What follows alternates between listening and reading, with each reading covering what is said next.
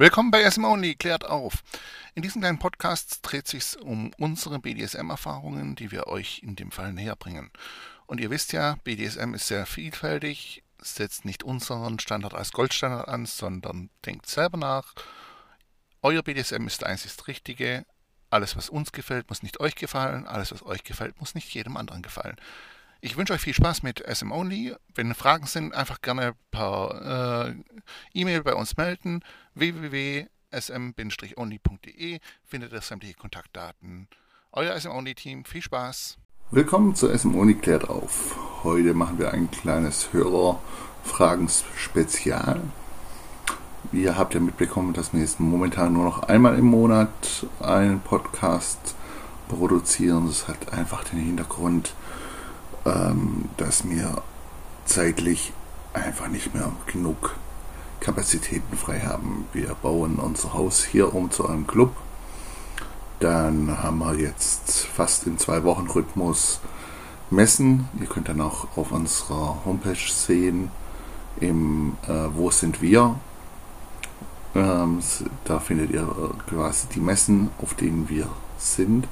In der Zeit ist auch unser Online-Shop ähm, deaktiviert, weil wir es einfach logistisch nicht anders äh, hinbekommen hat, weil wir möchten natürlich nicht, dass ihr etwas äh, euch in etwas verliebt, etwas bestellt und dann müssen wir euch mitteilen, dass es nicht mehr lieferfähig ist. Deswegen wird quasi in der Zeit, in der die Messe ist, äh, die Homepage, ähm, ab, also der Shop deaktiviert und dann im Regelfall ab montags äh, wieder aktiviert, sobald die Messe abgeschlossen ist und die Datenbanken wieder aktuell sind.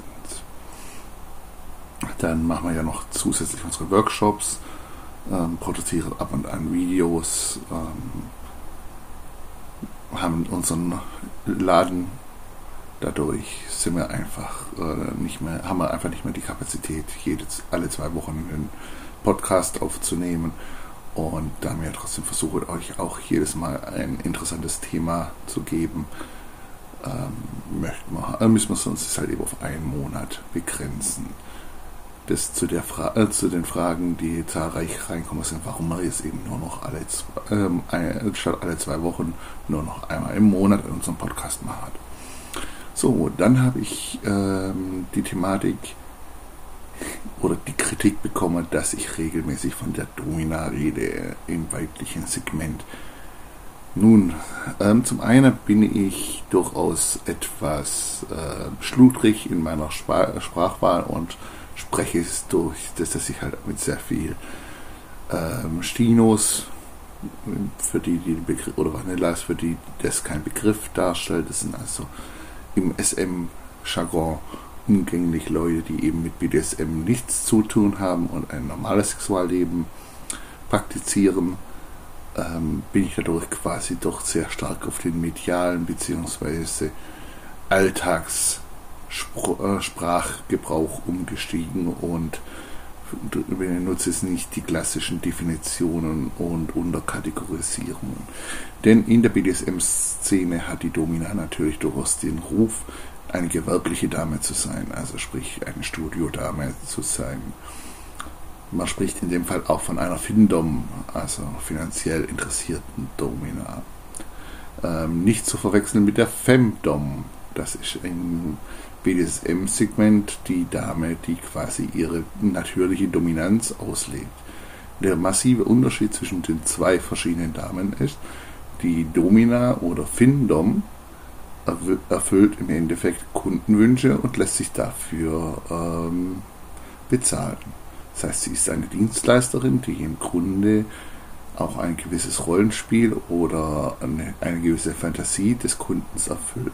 Das darf man jetzt allerdings auch nicht zu 100% so kategorisieren, weil es gibt auch durchaus Dominas, die eine finanzielle Interesse, ein finanzielles Interesse haben, aber im Grunde trotzdem ihr Programm ähm, durchziehen, also sprich ihren Spaß am Sklaven ähm, machen.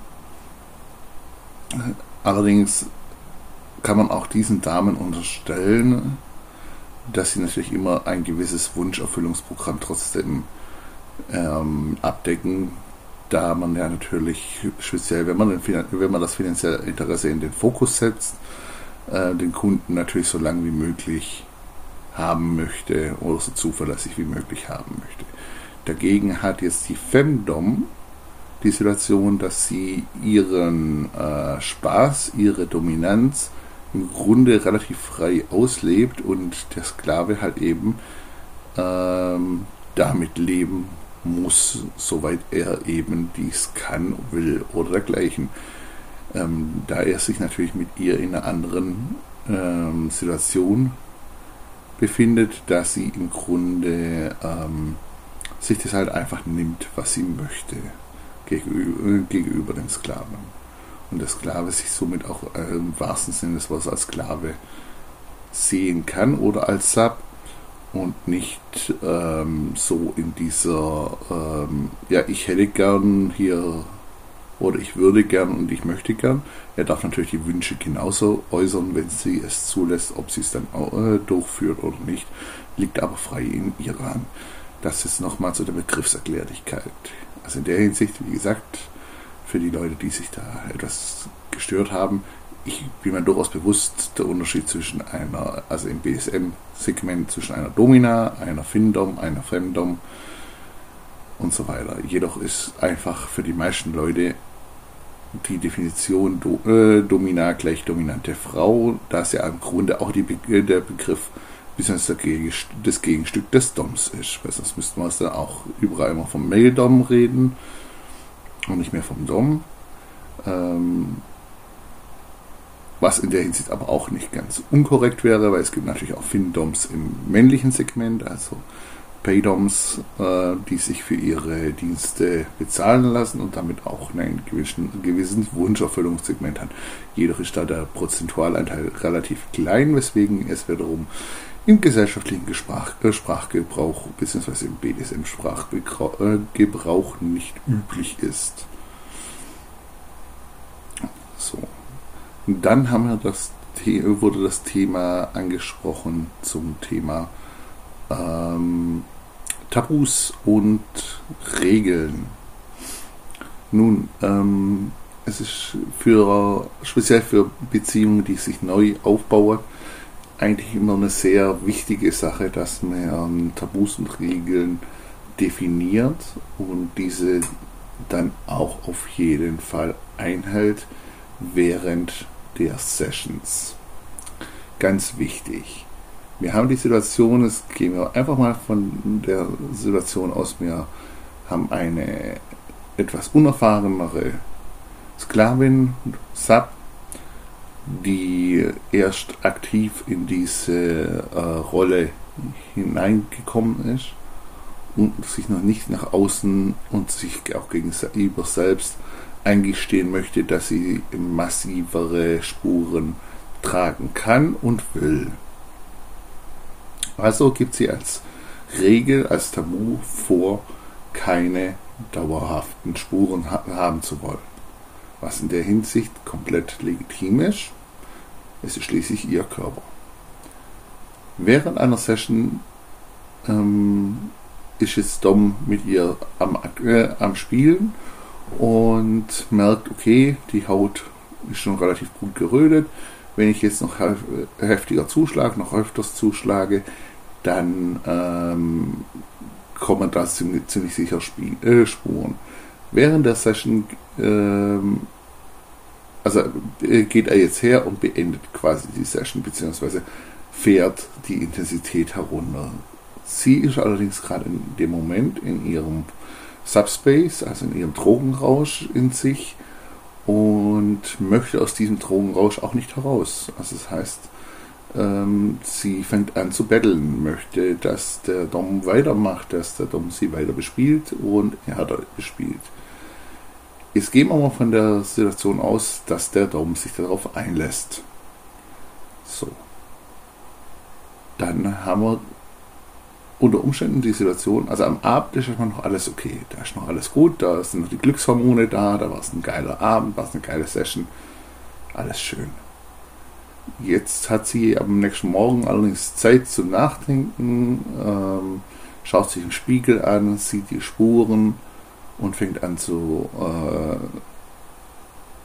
überlegen, ob sie denn das überhaupt will, ob sie das ist, ob sie ähm, diese Spuren oder wie sie diese Spuren anderen Leuten erklären kann und so weiter. Jetzt kann man natürlich in zwei, äh, es kann ihre Gedankenwelt, auch der Vorwurfsseite, in zwei Richtungen gehen. Zum einen kann sie dahin gehen, dass sie sagt, okay, warum hat er nicht aufgehört? Es war doch klar ausgemacht, wir, haben, wir wollen keine, ich will keine Spuren haben.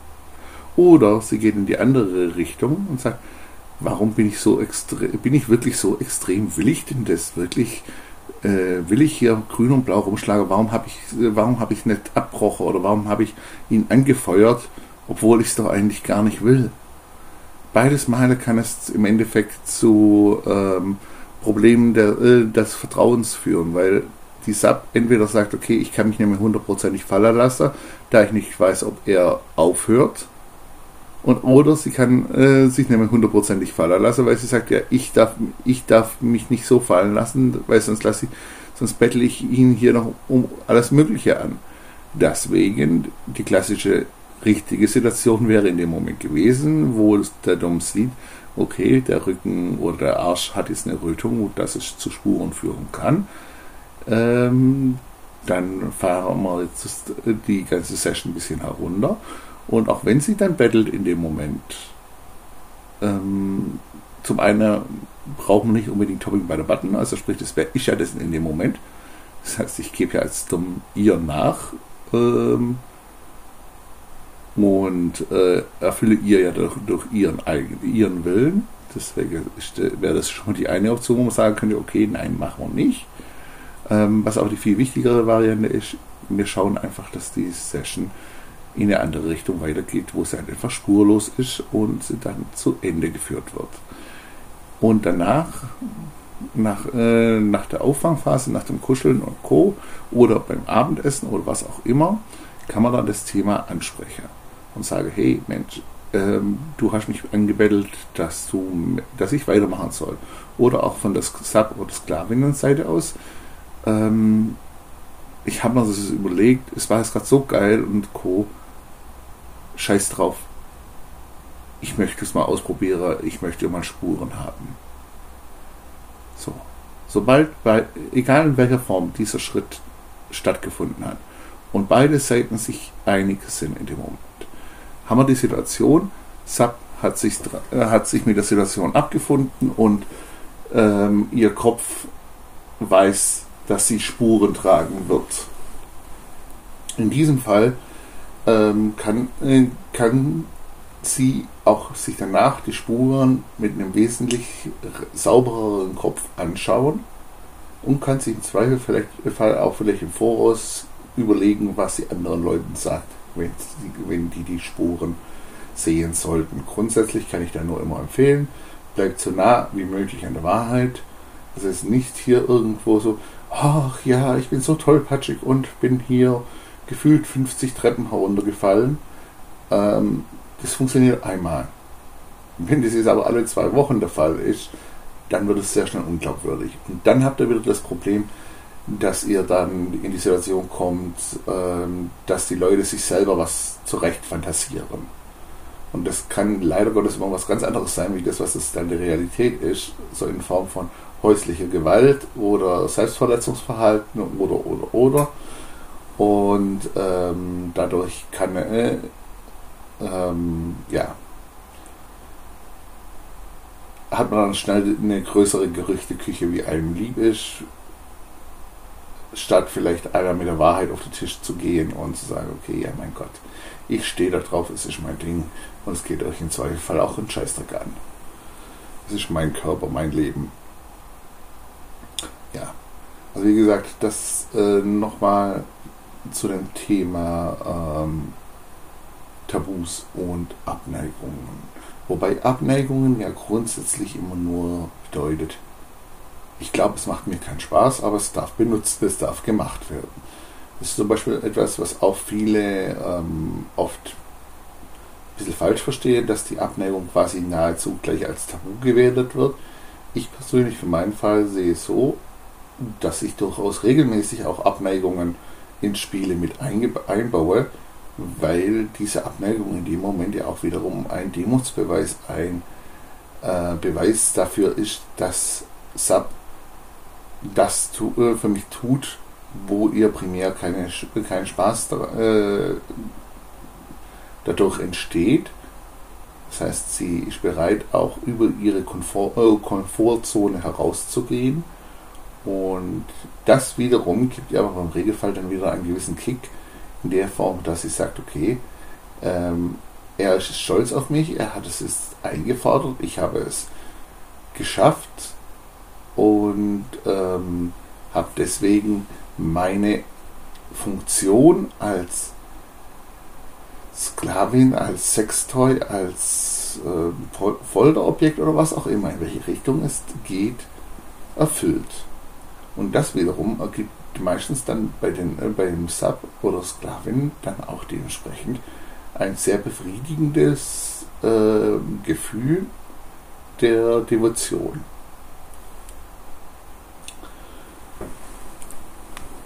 Ja, dann war, kam auch noch eine weitere Zuschrift, wo unsere Produkte wirklich getestet werden dürfen auf Messen oder bei uns im Shop und weswegen wir ähm, so viel Altmaterial verwenden. Nun, das ist ganz einfach gesagt. Ja, natürlich dürfen sie getestet werden. Unsere Produkte sind auf Langlebigkeit ausgelegt. Das heißt, wir ermutigen die Kunden sogar zu testen, weil sie dann wirklich herausfinden können, ob das Produkt ihnen auch liegt. Natürlich versuchen wir grundsätzlich auch bei der Beratung auf den Kunden einzugehen und nicht hier irgendwann zu sagen, ach quasi, die ist die erste Peitsche, genau die ist die 100% richtige für dich. Sondern wir gehen da sehr, nehmen uns da im Regelfall sehr viel Zeit, wie es eben möglich ist bei einem privaten Einkauf bei uns vor Ort, haben wir mehr oder weniger sehr viel Zeit. Auf der Messe ist es natürlich ein bisschen schwieriger, aber auch da versuchen wir uns sehr viel Zeit zu nehmen und wirklich die Bedürfnisse der Kunden quasi abzustimmen auf die Spielzeuge und nicht andersrum. Und warum verwenden wir so viel Altmaterial? Nun, das hat im Grunde zwei massive Hintergründe. Zum einen äh, muss ich ganz klar sagen, der Preisfaktor. Natürlich bekomme ich dieses gebrauchte Leder oder ähm, Restpostenleder und so weiter zu einem guten Preis. Ähm, nachteilig ist dann wiederum, dass die Arbeitszeit da drin um einiges höher ist, wie wenn ich jetzt Neuleder verarbeite. Aber unterm Strich bin ich trotzdem um einiges günstiger in der Materialkostensegment ähm, unterwegs, wie wenn ich jetzt Neuleder verarbeiten würde. Der andere Punkt ist natürlich der Recyclingfaktor ich bin persönlich ein Mensch, der sehr viel Wert im Grunde auf Tierwohl und Co. legt. Nicht unbedingt, dass ich jetzt sage, ich nehme jetzt nur Bio und Bio, Bio, Bio, sondern ich sehe es so, dass es, äh, wenn man ein Tier tötet, man so lang das, oder das Material so weitestgehend wie möglich irgendwo verarbeiten sollte. Deswegen finde ich es auch Sünd und Schad, was da heutzutage oft mit Schafsfällen passiert und so weiter, dass die weggeschmissen werden weil einfach der Bedarf nicht mehr da ist, weil die Leute lieber Synthetikdecken aus China äh, haben wollen. Aber ähm, da kann ich jetzt nicht nur bedingt etwas ändern. Trotzdem versuche ich aber halt eben dadurch auch einen gewissen Teil für mich beizutragen, dass ich sage, ähm, wir verwenden Leder und ähm, Felle und so weiter, die eben sonst teilweise auf dem Müll gelandet wären oder dergleichen arbeiten die in Handarbeit wieder auf, äh, reinigen das Material und verarbeiten es zu, neuem, zu einem neuen Leben. Der andere Punkt ist natürlich auch gerade in diesen äh, Pferde, Pferdekoppelgeschirren und so weiter, was man auch verwendet, das ist halt Leder, das auch eine extreme Geschichte erzählt. Da ist halt auch der, äh, finde ich, sehr fantastisch, wenn man sieht, wie, äh, mit welcher Handwerkskunst das Material verarbeitet wurde, zusammengenäht wurde und so weiter. Das sind Faktoren, die in der heutigen Zeit quasi nahezu unbezahlbar sind. Der andere Punkt ist das, es ist natürlich dadurch jedes Teil ein Unikat. Jedes Teil spricht, er hat seine eigenen Merkmale, seine eigene äh, Geschichte und ähm, das sieht man dem Leder natürlich auch irgendwo an. Und ähm, warum soll ich etwas auf Vintage machen, wenn ich auch wirklich Vintage nehmen kann? Und ich sage auch mal spaßhalber bei zu unseren Kunden, wenn man gerade so die Pedals, die Gürtelform und so weiter haben, da kannst du dir noch auch die Story erzählen nach dem Motto, damit wurde mein Opa damals, äh, wurde mein Opa schon damals dahinter versohlt, ähm, weil es sieht, der Artikel sieht so aus, wie wenn er so wäre. Und das ist halt das, wo auch wieder den gewissen Reiz ausmacht. Es sind Artikel, die sind Unikate, es sind ähm, Einzelstücke und vor allem, was für mich immer der maßgeblich wichtigste Punkt ist, es sind langlebige Produkte und es sind Produkte, die wir genauso äh, für den Kunde dementsprechend anpassen. Das heißt, wir suchen für den Kunden den, das passende Equipment heraus, wo genau seine Bedürfnisse äh, entsprechen. Sei es vom Handling, sei es vom Schmerz, sei es vom, äh, von der Größe oder auch vom, äh, vom Design. Wir versuchen in dem Moment so ideal wie möglich die Situation für den Kunden herauszufinden. Und das können wir halt auch dadurch, dass wir halt sehr, sehr viele Unikate haben. Wir haben nahezu 500 Artikel äh, im Shop momentan und diese 500 Artikel sind all, äh, fast alles Unikate. Das heißt, äh, wir haben 500 verschiedene kleine, kleine Differenzierungen an Schmerz, an Optik, an Handling und so weiter.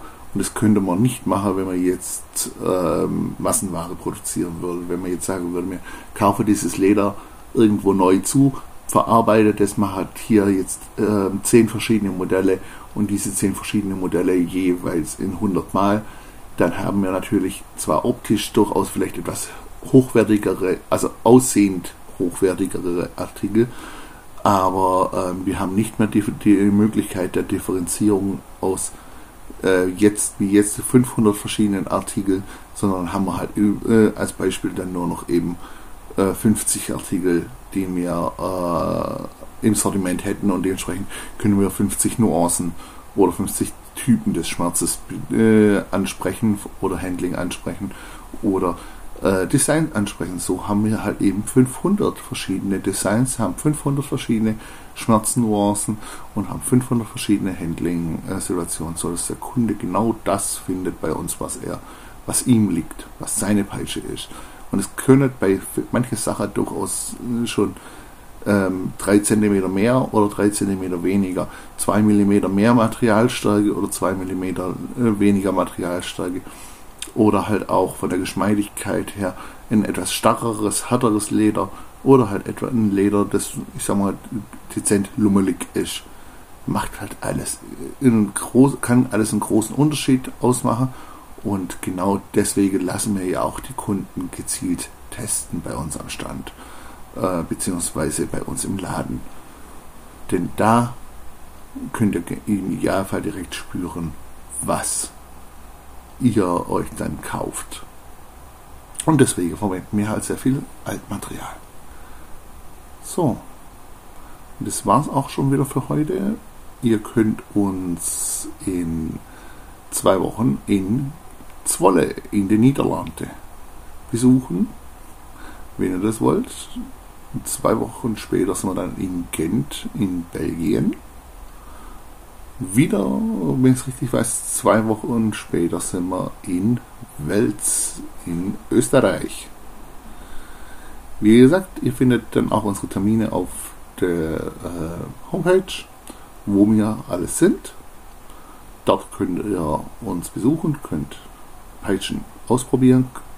Wir können Messeln, äh, Fesseln und Halsbänder auf Maß produzieren oder ihr seid natürlich gerne dazu eingeladen, mit uns einen Termin auszumachen und uns in unserem Showroom zu besuchen. Da habt ihr natürlich nochmal ganz andere Möglichkeiten. Und da können wir dann auch von der Zeit, vom Zeitfaktor her durchaus etwas schnacken.